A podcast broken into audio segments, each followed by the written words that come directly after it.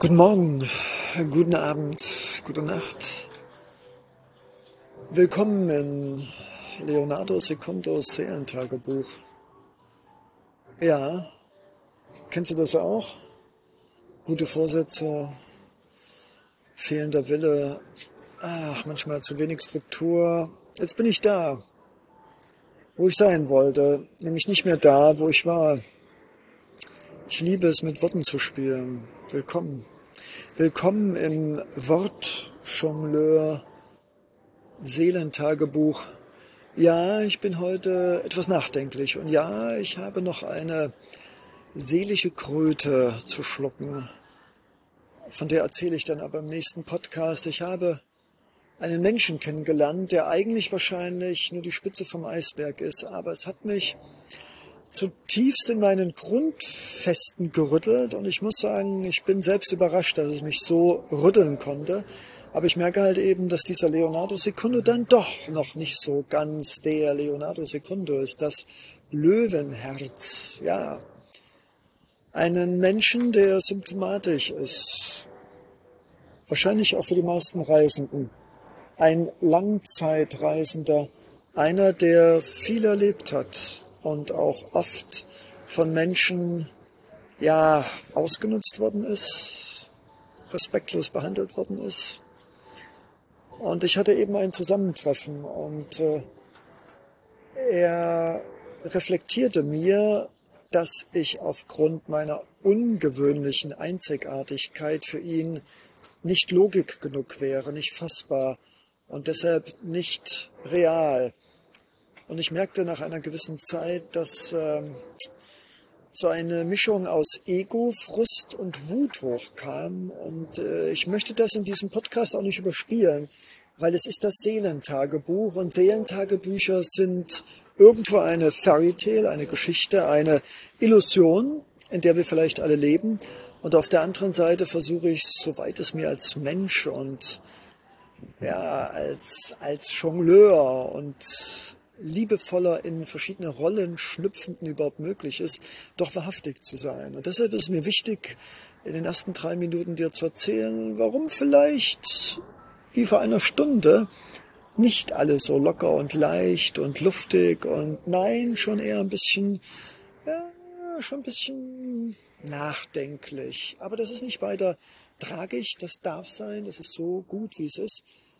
Und mir war es wichtig, denn das Seelentagebuch ist ja nicht nur für uns und für euch, sondern auch für mich.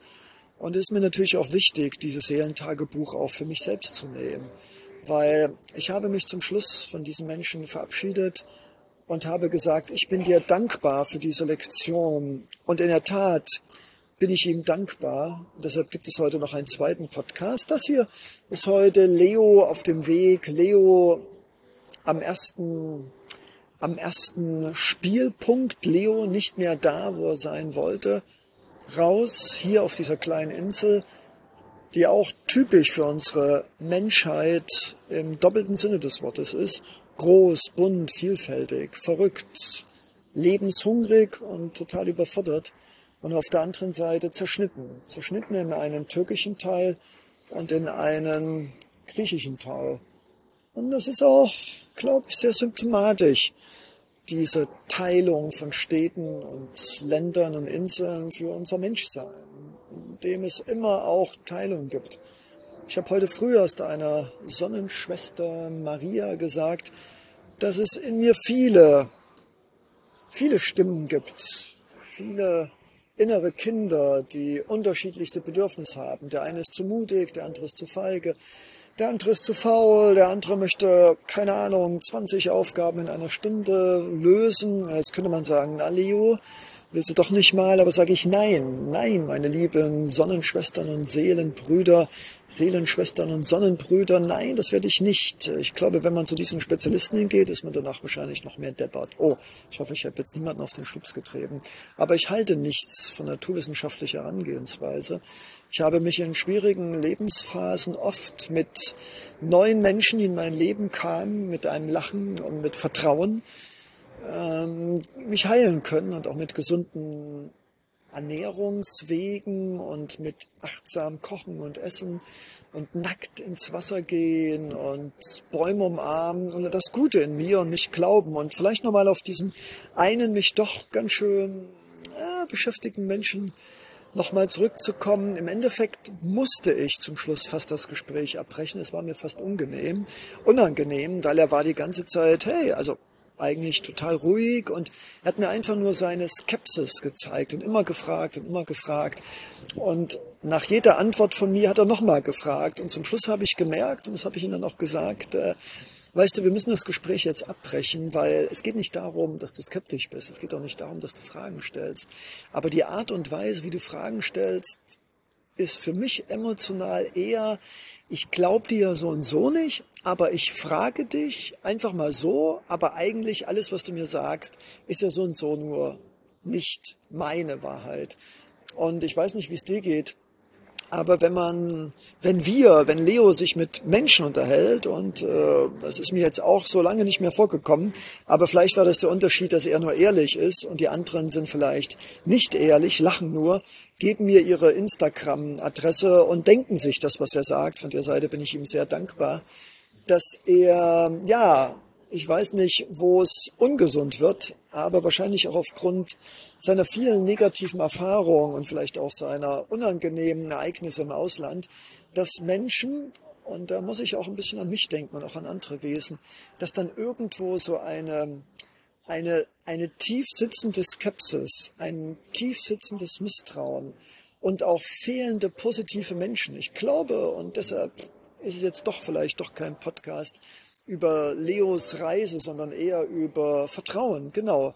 Wenn wir uns schon fünf Minuten darüber unterhalten, dann geht es eigentlich um die Frage, wo kommt ein gesundes Selbstvertrauen her? Und was macht uns zu vertrauensvollen, glaubenden, zu gesunden, achtsamen Menschen? Und ich glaube, das, was ich heute erleben durfte mit diesen Menschen, ist eine Art von Skepsis und Misstrauen, die entsteht, wenn man die Hoffnung und den Glauben an das gute Menschen aufgegeben hat, wenn man keine Menschen um sich herum hat, die positiv denken und glauben und die diese Skepsis nicht ausufern lassen, sondern die sagen, hey, das ist passiert, aber lass uns doch trotzdem immer erstmal einen gesunden Vertrauensvorschuss geben und erstmal das gute Menschen glauben und trotzdem achtsam sein. Und ich glaube, Deshalb ist das auch für mich so wichtig, diesen Podcast jetzt doch nicht über meine Reisen, sondern über diese Begegnung mit diesen Menschen zu machen, weil ich glaube, das ist ein Schlüsselthema in unserer Gesellschaft, dass ich immer wieder merke, wenn ich Menschen Komplimente mache oder wenn ich ihnen erzähle, wie vielseitig ich bin, dann merke ich immer, dass viele Menschen dann irgendwo blockieren oder freundlich lächeln oder sich schließen oder misstrauisch werden oder sogar Abstand nehmen oder dann weglaufen oder was auch immer. Und ich glaube, dass der Grund immer der gleiche ist. Schlechte Erfahrungen, die nie aufgearbeitet worden sind, ein fehlendes positives Umfeld, das diese negativen Erfahrungen relativiert und nach der Devise, ja, das kann und muss alles passieren. Das heißt aber nicht, dass nicht trotzdem erstmal jeder Mensch grundsätzlich erstmal was Neues, was Interessantes, was Bereicherndes ist. Wir müssen halt eben nur achtsam sein. Und ich glaube, es liegt auch daran, dass viele Menschen, die dann ins übermäßige, skeptische und misstrauische abgleiten, dass es, glaube ich, nicht nur an den fehlenden positiven sozialen Umfeld fehlt und an den schlechten Erfahrungen, sondern, und das ist ein Keyword des heutigen Podcasts, sondern fehlende Liebe und fehlende Zuneigung in der Kindheit. Weil ich habe immer wieder gemerkt, ich habe so viele Menschen kennengelernt, die haben ein Bewusstsein, ein Selbstbewusstsein. Die sind nicht dumm, aber die strahlen und die sind präsent. Und natürlich werden die auch verarscht und natürlich werden die auch mal bestohlen und so. Aber irgendwie, wisst ihr, die, die werden da nicht so, so übermäßig, schon fast, äh, also erstmal skeptisch und erstmal Gefahr und Risiko und weglaufen, Türen zu machen und permanent immer schussbereit sein, sondern es gibt einfach eine Gruppe von Menschen, die einfach viel Liebe erfahren haben, die in einem gesunden sozialen Umfeld sind, die wissen, dass auch negative Erfahrungen dazugehören, die uns aber helfen, achtsamer zu sein, um dann weniger von diesen Erfahrungen zu machen, ohne sie ganz zu verhindern. Und diese Menschen leben irgendwie gesünder. Und ich selbst bin ja auch ein Typ, der sich wahrscheinlich viel zu oft öffnet und vielleicht auch manchmal reingelegt wird, ohne dass es merkt. Aber ich muss euch sagen, liebe Seelenbrüder und Seelenschwester, ich mag lieber manchmal einmal zu viel verarscht oder vielleicht beklaut werden, als dass ich auf der anderen Seite jeden Menschen erstmal als Risiko, als Gefahr und die ganze Zeit, der will ja nur was von mir. Ich glaube mal, es ist diese Mischung aus, ich sage immer, offen und und aufgeschlossen, interessiert und neugierig und auf der anderen Seite auch natürlich auch achtsam sein und nicht blind vertrauensvoll. Und diese Mischung zu finden aus Achtsamkeit und, äh, und auch mal Nein sagen und Stopp und auch Grenzen setzen in der richtigen Situation, ist unglaublich schwierig und ich glaube, dass wir als Menschen sehr in Extreme neigen. Einmal entweder immer wieder sehr naiv und dumm uns von anderen dumm machen lassen in jedweder Hinsicht oder halt eben die ganze Zeit in, äh, in dem Abwehrmodus, geschlossene Türen, geschlossene Fenster und auch wenn wir es nicht zeigen, aber innerlich doch immer auf Abwehr und Kampf und Verteidigung. Und ich glaube, beides macht Stress immer naiv und offen zu sein, für alles nie Nein sagen zu können und nicht ein bisschen achtsam und aufmerksam zu sein. Man wird ausgeplündert. Und wenn wir zu verschlossen, zu skeptisch, zu vorsichtig, zu, ja, zu, ah, der will doch nur was von mir, dann ist das Dauerstress, weil theoretisch könnte jeder Mensch doch nur durch sein Lachen und durch seine Freundlichkeit nur etwas von uns haben wollen. Und ich glaube, deshalb bin ich dieser Begegnung heute so dankbar. Und es geht mir jetzt auch schon wieder ein bisschen besser. Du siehst also, ich nutze es auch für meine eigene Seelentherapie, dass ich, wenn ich heute was gelernt habe, erstens, diese Begegnung hat mein Ego aktiviert, nach der Devise, was, ich bin nicht glaubwürdig, wie gibt's denn das denn? Wo ich meinem Ego sage, hey, hör mal zu, nur weil du glaubst, dass du wahrhaftig bist und dass du glaubwürdig bist, heißt nicht, dass es andere so sehen. Also Punkt eins, sei mal nicht so arrogant, mein liebes Leo Ego, äh, andere können ich anders sehen und die sind halt eben nicht so wie du und für die ist alles, was nicht logisch und nicht normal ist, was immer auch normal ist, halt eben, hm, was ist denn das?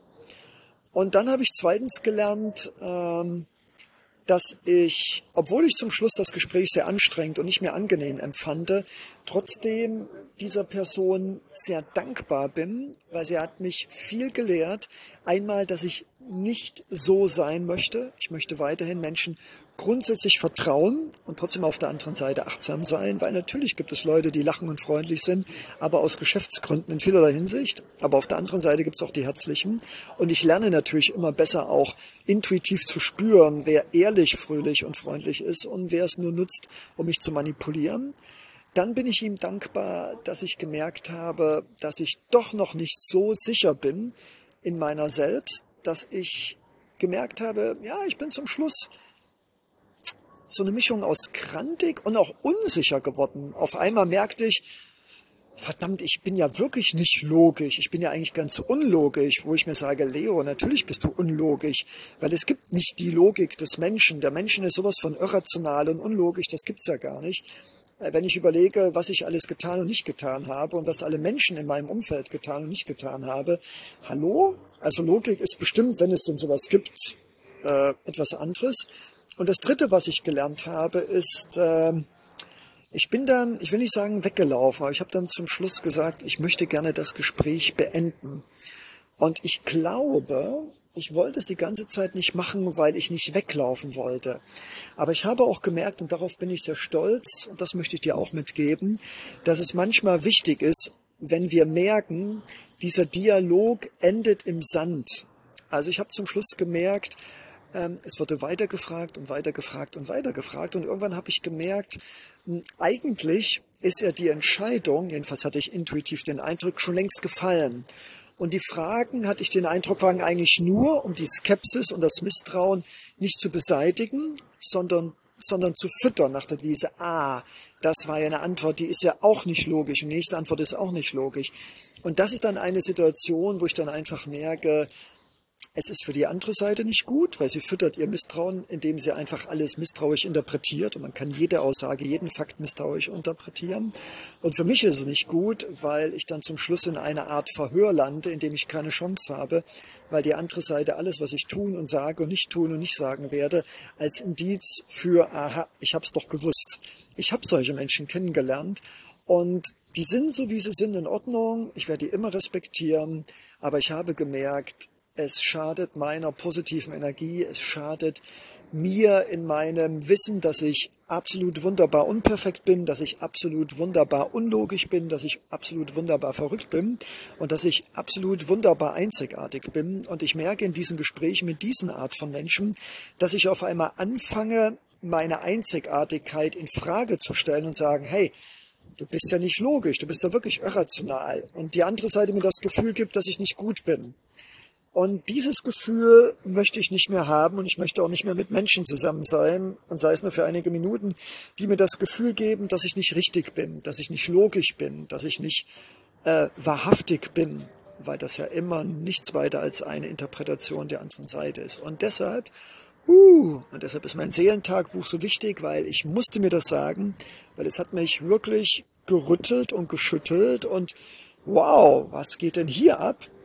Und auf der anderen Seite bin ich total dankbar, dass ich dieses mittelstarke Erdbeben meiner selbst äh, mit dir teilen durfte, weil ich könnte mir vorstellen, liebes Mitlauschewesen, dass auch du eines Tages in eine Situation kommst, wo andere Menschen dich in einer Art und Weise reflektieren, dass du irgendwie den Eindruck hast, dass du nicht richtig bist, dass du nicht gut bist, dass du falsch bist, dass du dich, dass du dich unlogisch verhältst und dass du ja eigentlich nicht ehrlich bist.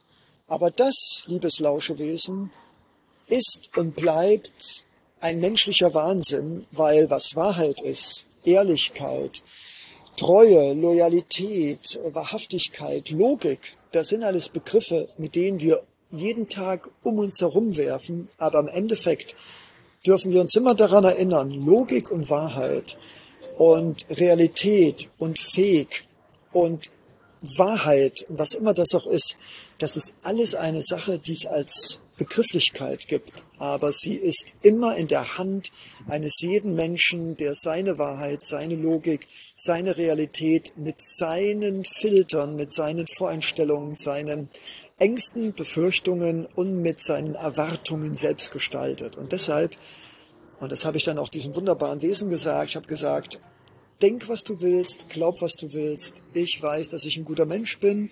Nicht, weil ich immer ein guter Mensch bin, sondern weil ich es jeden Tag versuche. Und ich glaube ganz fest, dass ich jeden Tag mein Bestes gebe, etwas Schönes und Gutes für mich und diese Welt zu sein. Und das war wie so uh, Olivenöl auf eine etwas ziehende Muskelstelle meiner Seele. Und ich hoffe und bin mir sicher, dass ich mir, dass ich dir, dass ich uns vielleicht den ein oder anderen Inspirationsfunken geben durfte, um in Zukunft mit uns und anderen Menschen, die uns sehr übermäßig skeptisch und misstrauisch reflektieren, mit Ruhe, Gelassenheit, aber auch mit Abstand und auch grenzenziehend umgehen. Wow, wie wunderbar. In diesem Sinne, liebes Lausche und Mitfühlwesen, ich wünsche dir und mir und uns eine wunderbare, schöne, vertrauensvolle, verständnisvolle und liebevolle Zeit. Dein Leo.